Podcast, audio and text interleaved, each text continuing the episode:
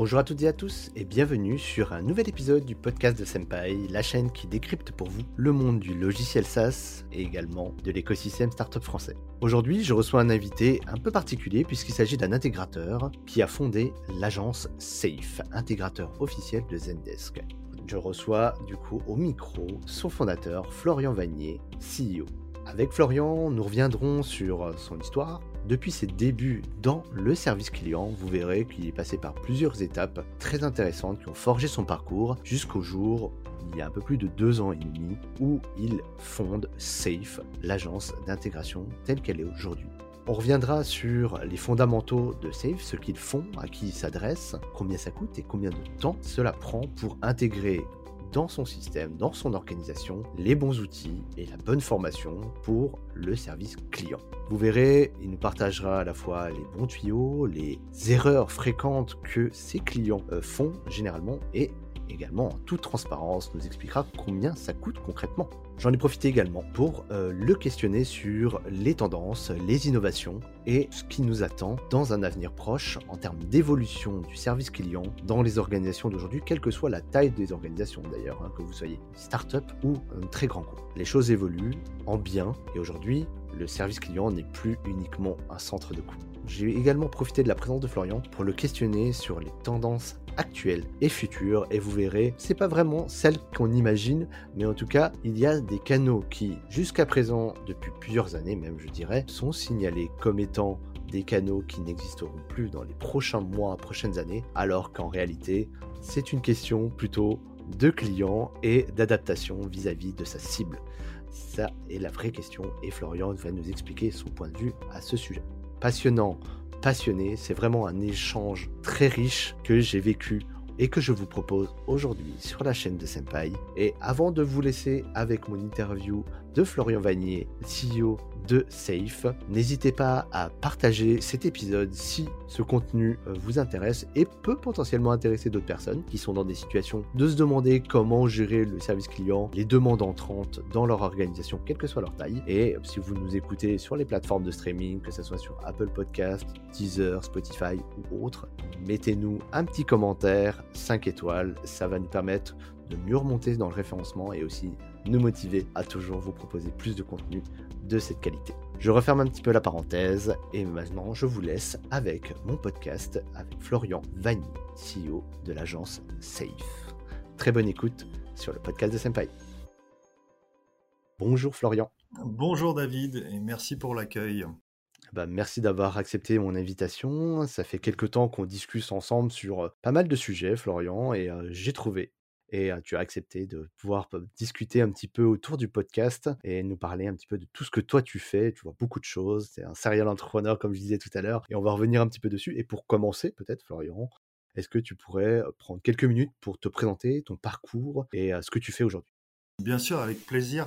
Alors, euh, pour faire la présentation, on va éviter la présentation en mode CV. Je vais plutôt te parler un peu de mes expériences. Moi, je viens du monde euh, du commerce. J'ai appris le commerce à l'école et j'ai été baigné euh, aussi par mon père entrepreneur. Et j'ai travaillé beaucoup à l'international. J'ai travaillé dans les vins et spiritueux, dans la bière, aux États-Unis, en Chine, qui m'a permis de rencontrer beaucoup de monde et beaucoup de personnes qui avaient envie d'entreprendre et qui m'a donné aussi cette petite fibre pour travailler dans différents milieux. Et j'ai très rapidement évolué dans le milieu de la relation client. Euh, je suis parti travailler à Malte pendant quelques années. D'accord, sympa. En plus de soleil peut-être. Hein.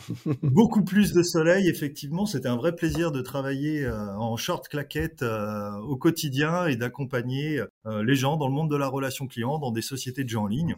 Ah là là, d'accord. avant de revenir, euh, avant de revenir. Tu du rêve là. oui, je sais, je sais. C'est vrai que ça, ça, donne envie et je conseille à chacun d'aller euh, d'aller y faire un tour avec grand plaisir. Euh, et j'ai dû rentrer en France aussi parce que c'est appréciable de rentrer proche de ses racines.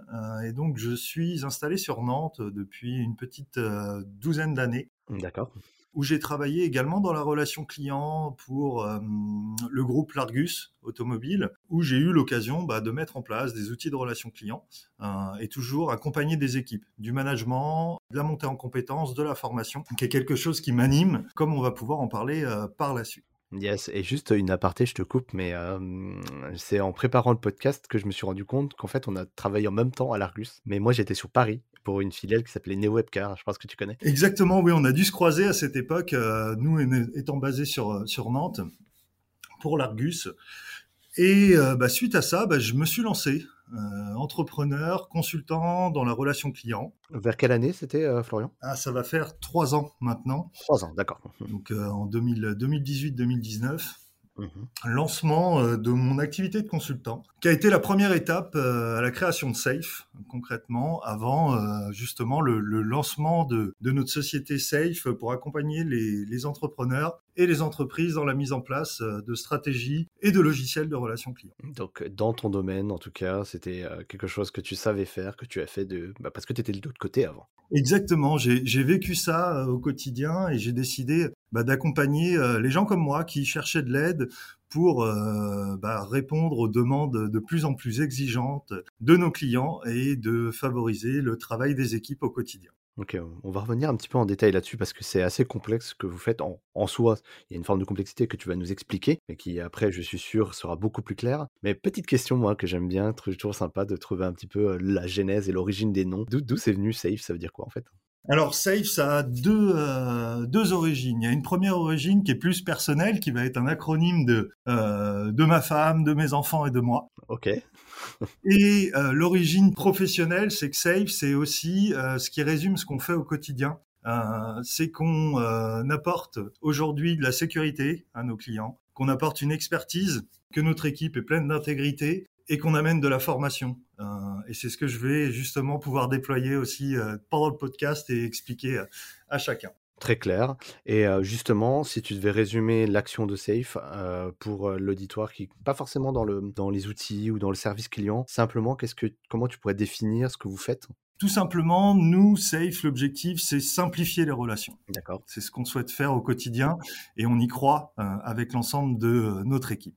Ok, simplifier les relations, dans quel sens exactement? Et à qui tu t'adresses finalement, toi, chez Safe? Eh ben alors, nous, on travaille sur, j'ai envie de dire, on a, on a deux, deux piliers fondamentaux. On s'adresse à tout type d'entreprise qui travaille dans, que ce soit les métiers du care. Donc aujourd'hui, qu'est-ce que c'est le care? C'est la relation client. Donc toutes les entreprises aujourd'hui consolident leur relation client. Donc on s'adresse à, à tout type d'activité, tout type de secteur.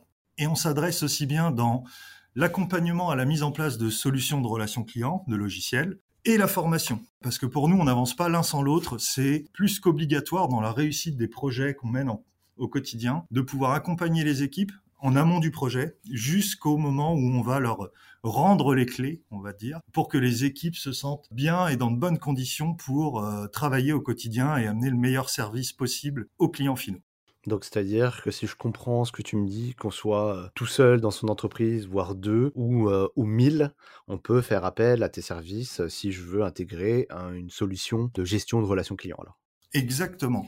Nous, aujourd'hui, dans les clients qu'on accompagne, donc on, on, est une jeune société chez Safe, on a deux ans et demi aujourd'hui, et on a grandi avec nos clients et avec l'intégrateur Zendesk qu'on accompagne au quotidien dans son logiciel, dans la mise en place du produit. Et on accompagne des entreprises de tout type.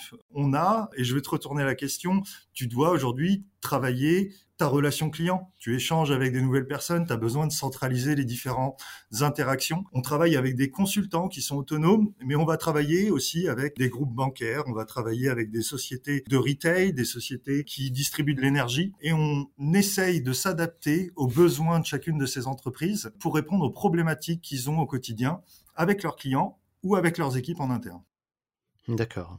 Et tu l'as cité tout à l'heure, Zendesk, tu peux revenir juste quelques minutes là-dessus pour nous expliquer qui c'est, peut-être pour les gens qui connaissent pas bien. Moi, je les connais bien, et du coup, si tu peux le dire avec tes mots, bien sûr. ça, l'auditoire sera aligné avec tout ça. Exactement. Nous, euh, effectivement, on est, on est, on est un partenaire Zendesk. Notre métier au quotidien, bah, c'est déployer cette solution. Qu'est-ce que c'est cette solution? C'est un logiciel SaaS qui permet de centraliser l'ensemble des interactions des clients, mais aussi d'agréger de la donnée complémentaire. Je vais schématiser aujourd'hui quand tu contactes un service client, tu souhaites que la personne qui répond à tes demandes puisse connaître ton historique pour t'éviter de répéter les raisons pour lesquelles tu les as contactés, puisse connaître aussi ton parcours client avant de les avoir contactés. Eh ben Zendesk met à disposition une solution dans laquelle on va pouvoir pousser de la donnée externe pour connaître tes commandes ou dans laquelle on va pouvoir centraliser les points de contact. Tu veux les contacter aujourd'hui par messaging, par WhatsApp, par chat, par téléphone ou par email. Zendesk permet de centraliser toutes ces informations dédiées à la relation client pour permettre un meilleur parcours client et surtout simplifier le travail au quotidien des agents de service client. D'accord. Et du coup, peut-être question un peu naïve, Florian, pour toi, pourquoi on a besoin de personnes comme toi pour intégrer des solutions comme Zendesk dans nos organisations? Nous, aujourd'hui, on est des facilitateurs. Pourquoi est-ce qu'on s'est positionné ici? C'est que dans euh, la mise en place de ce type de solution, aujourd'hui, les, les, éditeurs de logiciels accompagnent leurs clients dans la mise en place. Ils ont mis beaucoup de process de self-service aussi également. Nous, on est là pour faire gagner du temps et apporter une vraie expertise. Nous, on travaille sur deux points fondamentaux. C'est-à-dire qu'on n'est pas des intégrateurs du logiciel. On est vraiment là pour amener une expertise et partager notre expérience du monde de la relation client Aujourd'hui, toutes nos équipes chez Safe viennent de l'opérationnel. Ils ont fait ce métier. Et quand on parle à des interlocuteurs qui nous disent, moi, je souhaite mettre en place Zendesk, eh bien, nous, on sait leur répondre en disant, on connaît le métier. Parce qu'on l'a fait, on a été conseillé, on a été responsable d'équipe, on a été responsable qualité, et on sait comprendre le besoin d'un service client pour l'implémenter ensuite dans la solution et former les utilisateurs. Et j'insiste sur ce point, parce que pour nous, comme je disais, on n'avance pas l'un sans l'autre. On va éviter de déployer une solution sans transférer la compétence, et c'est pour ça que Safe se positionne ici. Très bien, très bien. Et je t'ai pas posé la question quand on a parlé tout à l'heure, mais vous êtes combien du coup chez Safe aujourd'hui? Comme je te disais, on a deux ans et demi et on a recruté la semaine dernière notre 23e salarié. Eh ben dis donc, joyeux anniversaire et, euh, et top, bienvenue à cette la troisième personne et je pense que ça va continuer à grossir c'est ça l'idée, c'est de continuer à, apporter des nouvelles compétences au sein de Safe pour répondre aux problématiques qu'on rencontre. On, est dans un monde en perpétuelle évolution et on, aime bien compléter nos équipes avec aussi des nouvelles expertises pour répondre aux problématiques que les entreprises rencontrent. Donc oui, il y a encore quelques quelques postes qui vont euh, s'ouvrir et des nouvelles têtes qui vont rejoindre euh, notre équipe.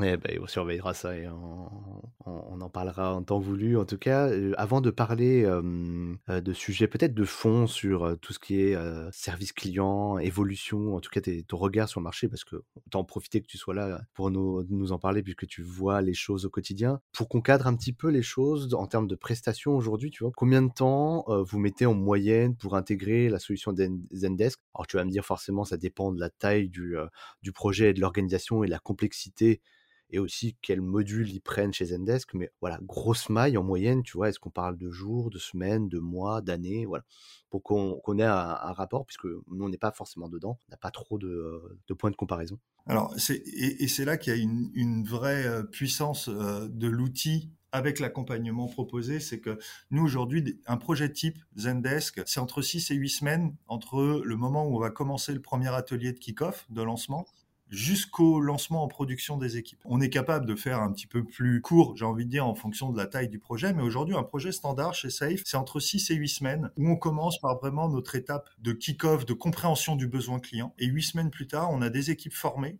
avec un outil clé en main qui répond à la problématique adressée et aux problématiques rencontrées par euh, les équipes et les clients. parce que historiquement, euh, ça mettait combien de temps?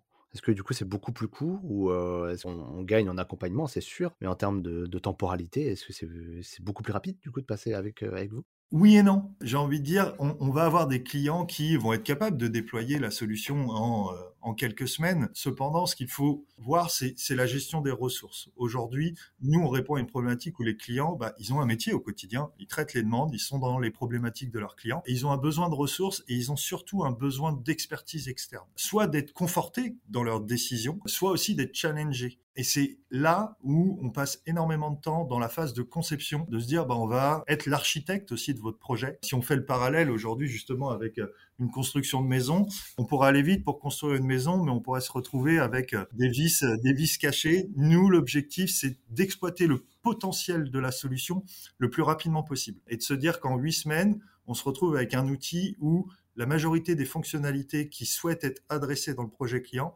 sont mises en place et répondre aux problématiques du client, ce qui permet de faire une transition entre soit l'outil actuel qu'ils utilisent, soit les euh, non-outils, parce qu'on va avoir des clients qui travaillent encore aujourd'hui sur des fichiers Excel, sur euh, des lignes téléphoniques manuelles ou des boîtes mail, et ce qui permet de faire une transition vers, vers Zendesk sans impacter le traitement des demandes du quotidien et la production euh, qui est réalisée.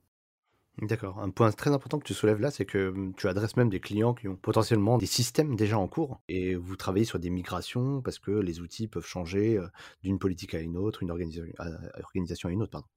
Exactement. En fait, on va avoir, nous aujourd'hui, trois typologie de, clients. On va avoir le client qui n'est pas encore équipé et du coup qui souhaite s'équiper pour intégrer des nouveaux euh, canaux, augmenter sa productivité, améliorer le confort de ses équipes. Ça, c'est une des typologies de clients qu'on adresse assez régulièrement. Les autres clients qu'on va aussi adresser, ça va être les clients qui bah, migrent de solutions, comme tu viens de le dire, qui aujourd'hui ne s'y retrouvent peut-être pas dans des solutions qu'ils avaient précédemment, qui ont des solutions qu'ils ont développer en interne et qui se rendent compte qu'ils ont besoin de s'appuyer sur des acteurs du marché qui sont là pour créer des produits dédiés à la relation client ou qui souhaitent intégrer des nouveaux canaux qui vont n'être présents que dans la solution sur laquelle on accompagne. Ça, ça va être les deux cas de figure assez courants. Et le troisième cas de figure, qui revient un petit peu sur ta question de tout à l'heure, ça va être les clients qui souhaitent optimiser, qui ont souscrit et qui ont mis en place par eux-mêmes la solution et qui se rendent compte que au bout de quelques mois, quelques années, qu'ils exploitent pas à 100% l'outil, qu'ils ont aussi eu de la perte de connaissances parce qu'il y a eu du turnover dans l'entreprise, la connaissance est partie, ou qui souhaitent justement un peu challenger leur process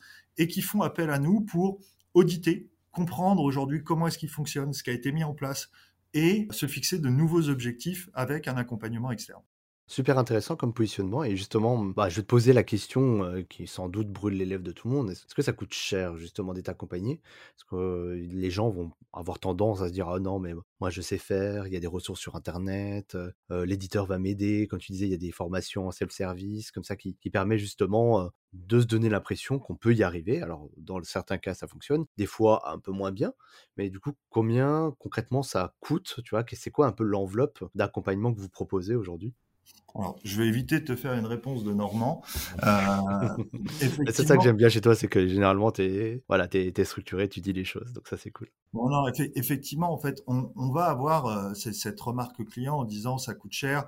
En tant que commercial, j'ai envie de dire cher par rapport à quoi, mais en, termes euh, d'accompagnement, comme je disais, nous on est là pour faire gagner du temps et gagner de la compétence et de l'expertise. Concrètement, moi j'ai certains clients qui me disent aujourd'hui, j'ai pas de budget, j'ai des ressources et j'ai du temps je, leur dis, ben, allez-y, vous allez voir, la solution, elle vous permet de la mettre en place de façon autonome.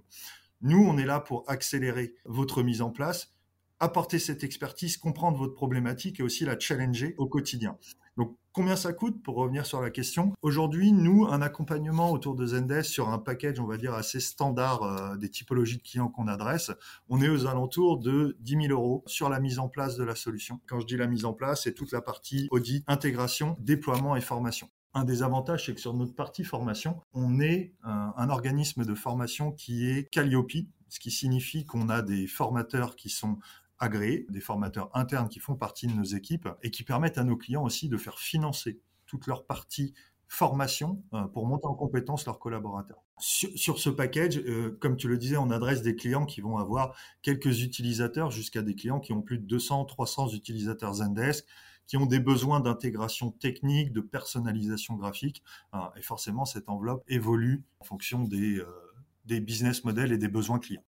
Et après, comme tu disais, Florian, justement, c'est cher, c'est pas cher, c'est très subjectif finalement. C'est quel est le, gain derrière que vous allez apporter justement en, évitant les erreurs, en évitant, en mettant en place la bonne stratégie, en formant correctement? Et justement, est-ce que toi, tu as une, statistique comme ça que tu pourrais nous partager peut-être après ces deux ans et demi d'activité par rapport à tout panel de clients que vous avez pu accompagner? Est-ce que vous mesurez justement l'impact que vous avez dans ces projets? Alors oui, c'est tout à fait ça. En fait, nous, euh, l'accompagnement qu'on vend, faut forcément qu'il y ait un retour sur investissement pour nos clients. Et c'est aujourd'hui, j'espère, ce qui fait la, réussite de Safe, c'est que, outre le gain de temps qu'on va apporter pour les équipes projet à la mise en place de la solution et de l'accompagnement qu'on met en place, on amène aussi un retour investissement par la diminution du volume des demandes. Aujourd'hui, concrètement, dans la solution Zendesk, il y a un espace FAQ, guide, qui permet aux clients de trouver eux-mêmes l'information. Et j'aime bien dire, on est tous clients de quelque chose et on aime bien trouver l'information par nous-mêmes, faire du self-service. Nous, on appuie énormément euh, notre expertise autour de la conception, de l'UX, de la mise en place de, ces articles et la mise à disposition des clients de formulaires de demande qui permettent de rediriger les interactions vers les bons interlocuteurs au bon moment. Rien de pire que de devoir se répéter, de ne jamais tomber dans le bon service. Et on l'a tous vécu, je pense. Et donc, euh, grâce à, toute cette réflexion et à l'expertise, aujourd'hui, on arrive à diminuer euh, les volumes de demandes, on va dire standards. Euh, je te prends un exemple sur les, entreprises qui sont plutôt dans l'IT, dans le logiciel, j'ai perdu mon mot de passe, comment est-ce que je réinitialise mon mot de passe, les demandes qui sont très basiques, on arrive à diminuer de 15 à 20% les demandes auprès des équipes ce qui permet euh, d'implémenter la solution et d'avoir des équipes qui peuvent se consacrer sur les demandes à forte valeur ajoutée et d'améliorer la satisfaction.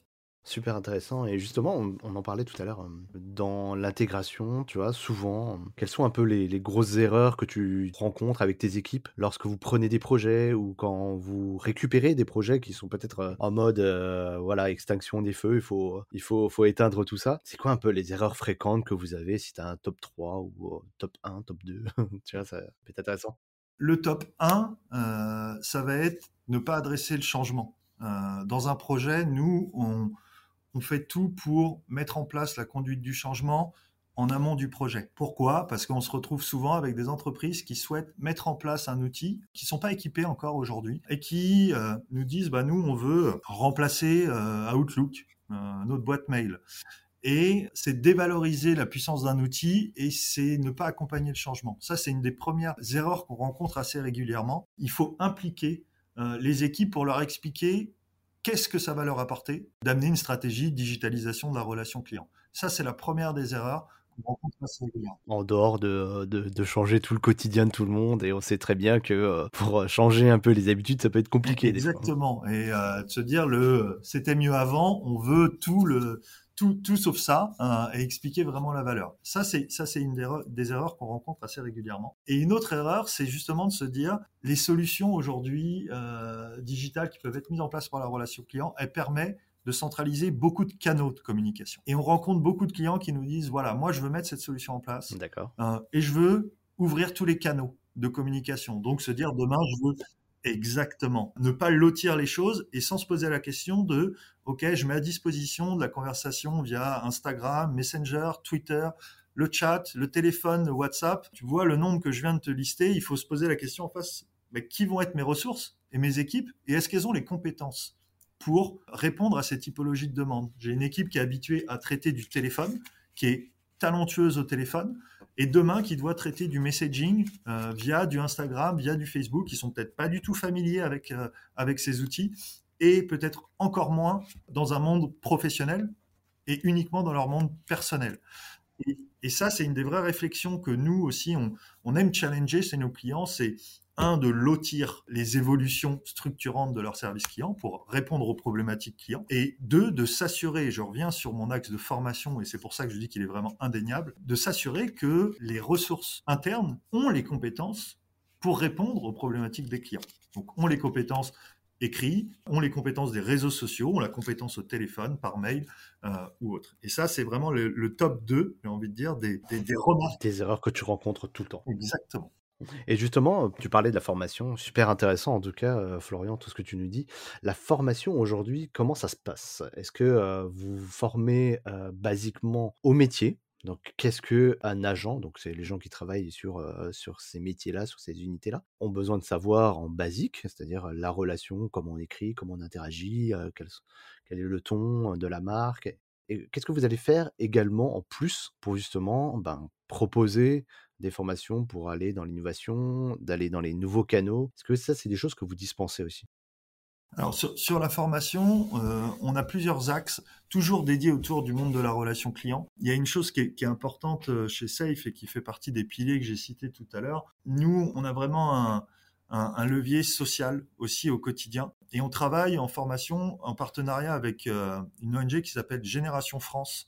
Euh, Génération France, c'est un organisme qui forme des personnes qui sont soit demandeurs d'emploi, soit en reconversion sur différents métiers. Et nous, on est positionné avec eux sur bah, les métiers du customer care, le customer care, qu'est-ce que c'est? C'est comment est-ce qu'on va traiter les demandes des clients demain euh, dans une société, dans une entreprise spécifique. Et euh, sur notre formation, on les accompagne pendant cinq semaines sur les savoir-être, les savoir-faire, sur les outils aussi digitaux qui sont utilisés en entreprise, mais aussi sur comment se vendre demain en entretien pour être recruté au terme de ces formations. Génération a des entreprises partenaires qui s'engagent à rencontrer les différents apprenants pour leur proposer des CDD ou des CDI au terme de ces cinq semaines de formation. Donc nous, on travaille vraiment sur tous les leviers qui permettent en cinq semaines d'apporter des bases solides à ces apprenants sur les savoir-être, sur le savoir-faire, sur des traitements de demande, de réclamation des clients insatisfaits, sur des outils, jusqu'à l'employabilité. Ça, c'est un de nos axes qu'on a mis en place au moment du lancement de Safe et sur lequel on a un partenariat sur plusieurs années avec Génération France et qui nous tient à cœur. Bah, super intéressant, Florian. Et justement, j'en profite pour t'aborder le sujet. Quel est l'état un peu du marché sur ces métiers-là et est-ce que tout le monde peut euh, justement se lancer dans, ces métiers qui, sont ben, au quotidien, tu le disais, il y a toutes les entreprises qui ont des clients se posent la question de pouvoir gérer ça de façon autonome. Oui, euh, effectivement. Après, en termes de, profil, est-ce que tout le monde peut se lancer? J'ai envie de dire oui, à partir du moment où on a envie, on peut faire les choses. Et il y a plein d'organismes, de, sociétés euh, qui accompagnent euh, les gens pour monter en compétence sur ces métiers. Mais il faut forcément avoir une envie, une appétence sur le relationnel. Ça, c'est important.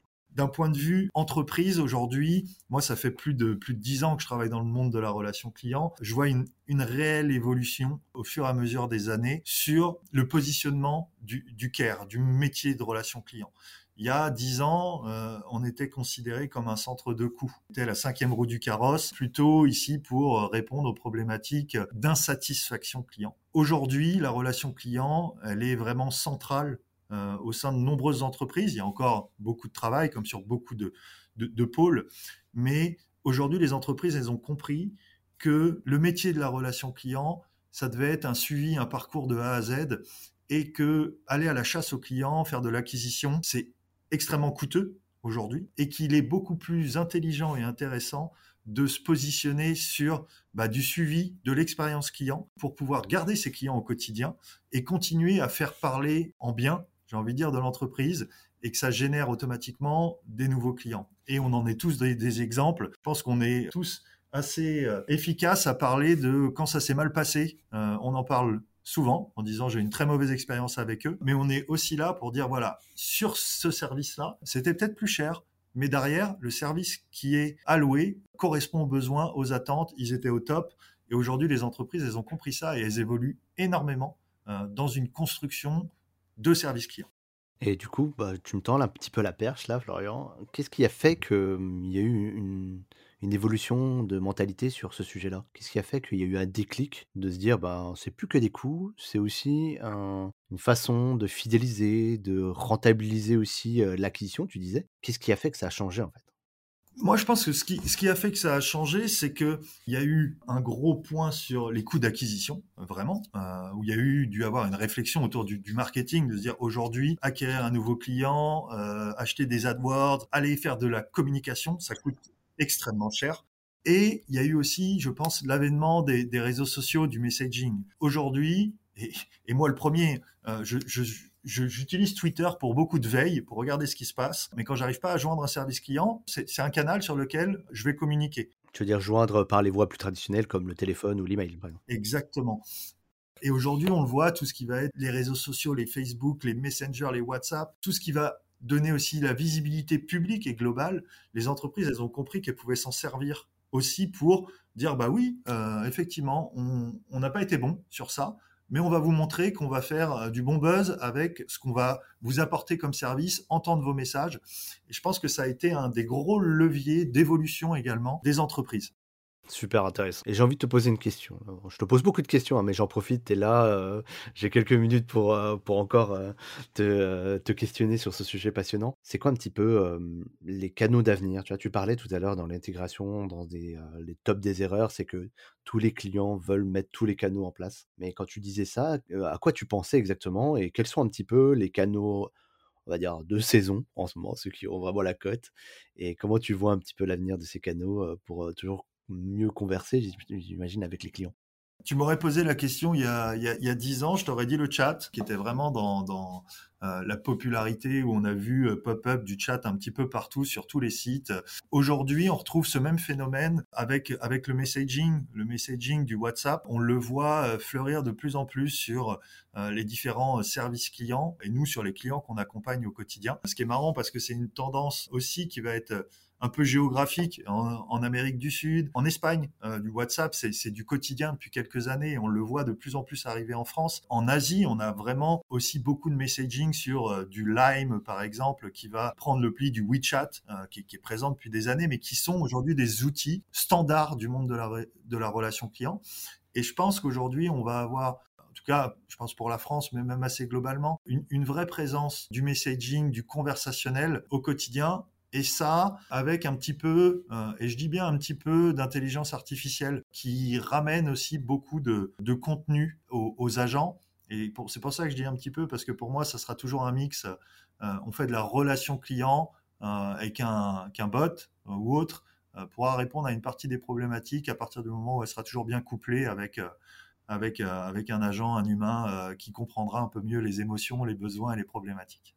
Est-ce que tu pourrais dire d'une certaine façon qu'aujourd'hui il y a plus de canaux, mais est-ce que c'est pas un peu la mort de l'email ou la mort du téléphone?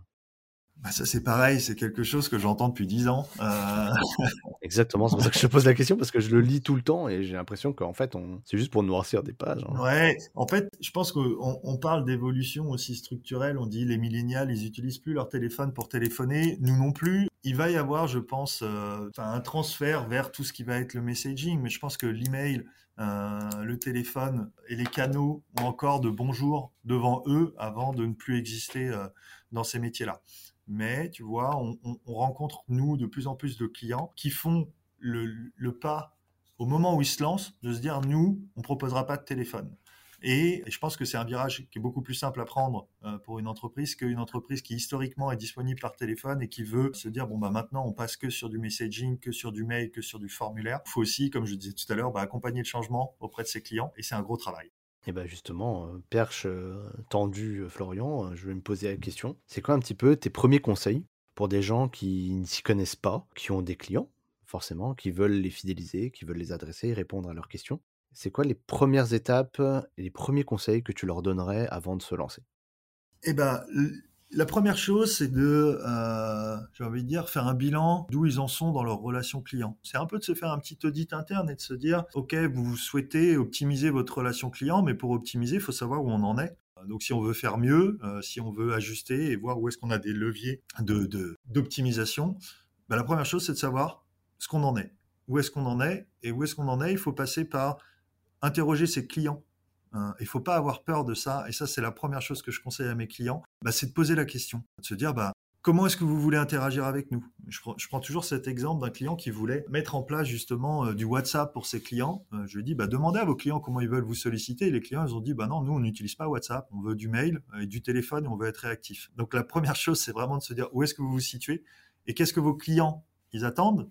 Et qu'est-ce que vos équipes, elles savent faire et elles ont envie de faire? Et ça, c'est deux points importants. Avant de se lancer dans une stratégie de mise en place de relations clients, c'est de savoir où on en est et ce qu'on attend de nous en interne et en externe.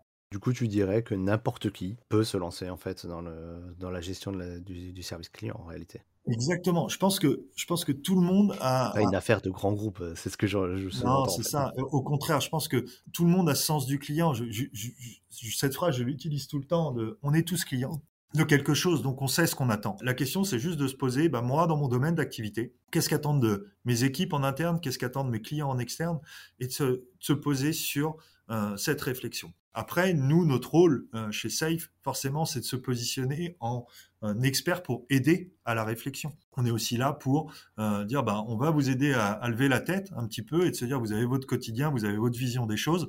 Bah, nous, on vient aussi pour euh, la comprendre et puis la challenger. N'importe qui peut se lancer et ils doivent surtout pas hésiter à se faire accompagner par des consultants, par des sociétés comme nous ou autres, pour justement challenger un peu leur vision au quotidien.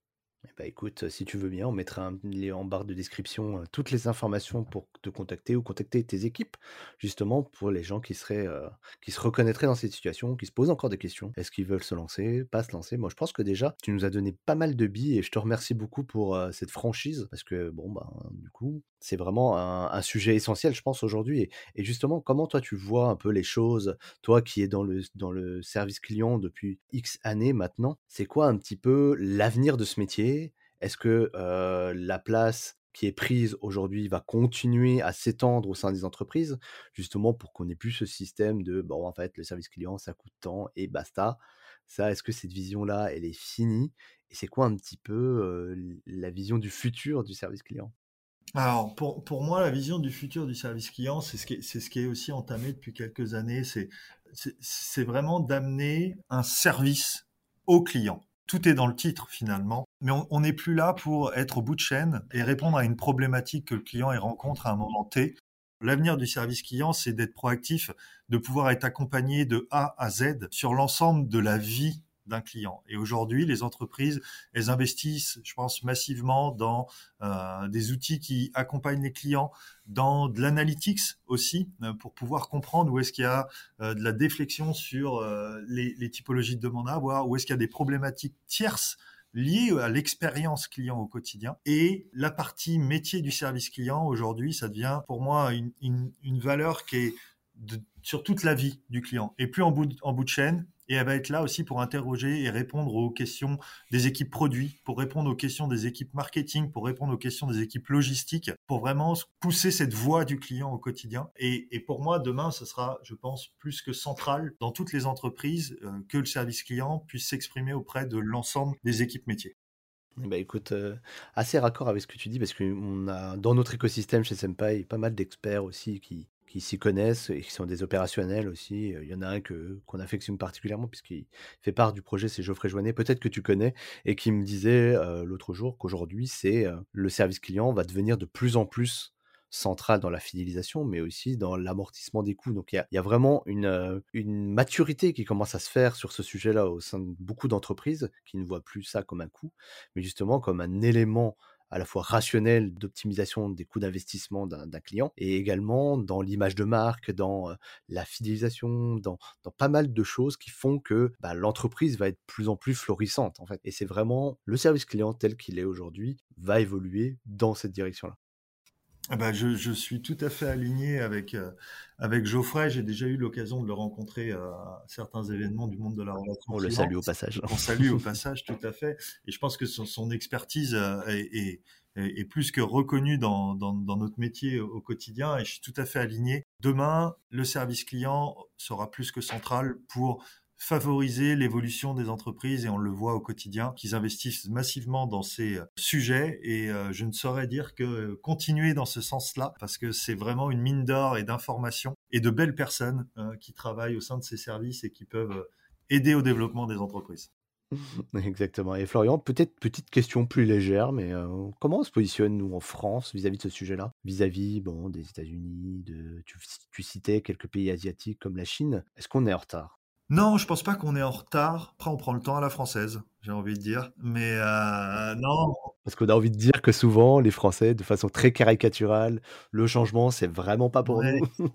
c'est ça, en fait. On, passe toujours outre euh, ces, ces, habitudes en disant le changement, c'est compliqué. Mais pour toi, ça, ça, avance bien. En tout cas, on n'a absolument pas à être timide de, de l'évolution des autres pays européens, par exemple. Non, je, je pense pas. Je pense pas qu'on ait eu, euh, on ait besoin d'être timide. Et puis, on, j'ai envie de dire, et j'ai envie d'espérer qu'on vient de passer un cap euh, de deux années bouleversé par, par, la crise sanitaire qui a été aussi un, accélérateur de digitalisation, je pense, dans tous les métiers, mais nous, spécifiquement, dans, le monde de la relation client, on l'a vu depuis deux ans, que beaucoup d'entreprises en ont profité pour justement déployer ces solutions et comprendre qu'il fallait être à l'écoute de leurs clients. On était dans une période où on n'avait pas la possibilité de se rencontrer, on a eu beaucoup de restrictions et que la conversation avec ses clients avec ses proches était extrêmement importante et euh, je pense que les entreprises ont, accéléré euh, tout ça au cours de ces deux dernières années qui, je pense, est un, point assez positif euh, malgré tout du contexte qu'on a vécu.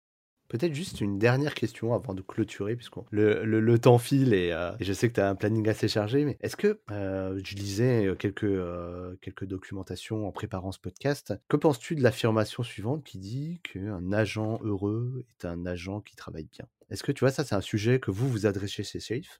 Chez Safe, c'est pas facile à dire, hein.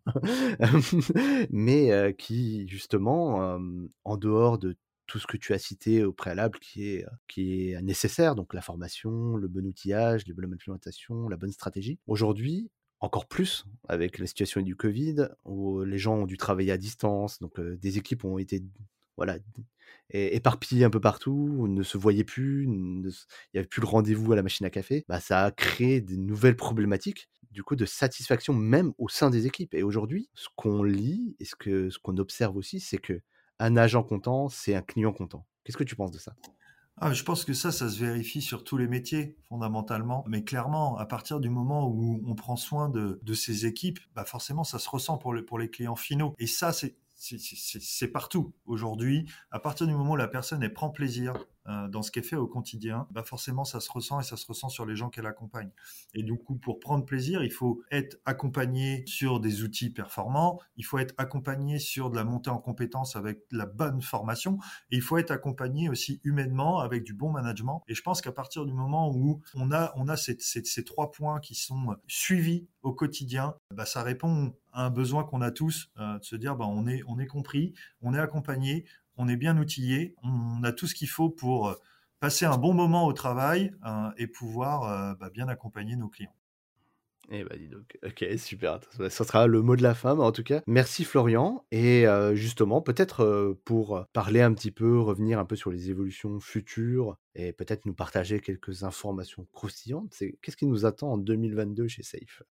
Alors, euh, plein de choses. Et je te dis, on a deux ans et demi, donc déjà, on va fêter nos trois ans cet été. Et je pense que euh, on essaye d'organiser courant d'année un bel événement pour avoir plein de nos partenaires et plein de monde avec nous. Ça, ça serait déjà une belle chose. Mais ce qui nous attend chez Safe, c'est euh, de continuer à diversifier notre offre euh, de, formation euh, avec des formateurs qui aussi chez nous bah, sont formés par l'externe parce que c'est toujours important de monter en compétence ses collaborateurs. Ce qui attend aussi euh, chez Safe, c'est une forte diversification pardon, de, notre, de notre offre technique parce qu'on en a parlé tout à l'heure nos équipes et nos clients aussi aujourd'hui souhaitent centraliser un maximum de données au sein de, au sein de leurs outils. Nous, on est focus aujourd'hui sur, un outil comme euh, tu l'as compris depuis tout à l'heure qui est Zendesk. On travaille aussi avec beaucoup de partenaires qui ont leur expertise, euh, des partenaires que tu as reçus. On travaille avec euh, Hello My Bot sur la partie bot. On va travailler avec du Mayday, on va travailler avec du Stonely, on travaille avec plein d'outils et de personnes extrêmement compétentes dans leur métier. Et cet univers de la relation client, il est aussi lié euh, bah, demain à aller agréger de la donnée euh, qu'on stocke dans un CRM avec lequel on peut travailler. Et nous, on va vraiment pousser sur cette année euh, avec nos équipes techniques qui ont, bien grandi et qui vont continuer à grandir cette année, d'apporter des solutions pour agréger un maximum de données, piloter tout ça dans les solutions de BI. Et ça, c'est un gros challenge pour nous sur 2022 pour avoir des offres encore plus complètes pour nos clients euh, au moment où SAI va continuer à les accompagner. Eh ben, écoute, on suivra ça avec attention et on relaiera euh, toutes les informations et on a hâte de voir un peu comment vous allez fêter ça pour votre troisième anniversaire et on vous souhaite longévité forcément dans ce sujet qui est passionnant et qui est porté par, bah, par toi et tes équipes de façon assez pragmatique, mais on sent une énergie incroyable. En tout cas, moi j'étais très content de t'avoir, Florian, sur le podcast de Senpai pour parler sans langue de bois sur ce sujet-là, qui devient de plus en plus important. Et bah, merci de la part de toute la communauté. Ben, merci à toi pour l'invitation et compte pour en recevoir une pour nos trois ans pour venir fêter ça avec nous, en tout cas. Avec plaisir. On sera masqué, mais on sera là. Allez, merci beaucoup. À très bientôt, Florian. À bientôt. Merci d'avoir suivi cet épisode du podcast de Senpai. Si vous souhaitez soutenir la chaîne, rien de plus simple, partagez ou tout simplement parler du podcast autour de vous, cela sera d'une grande aide, je vous l'assure.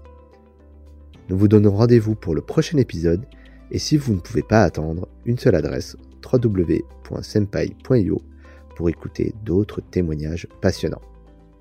À très vite sur le podcast de Senpai.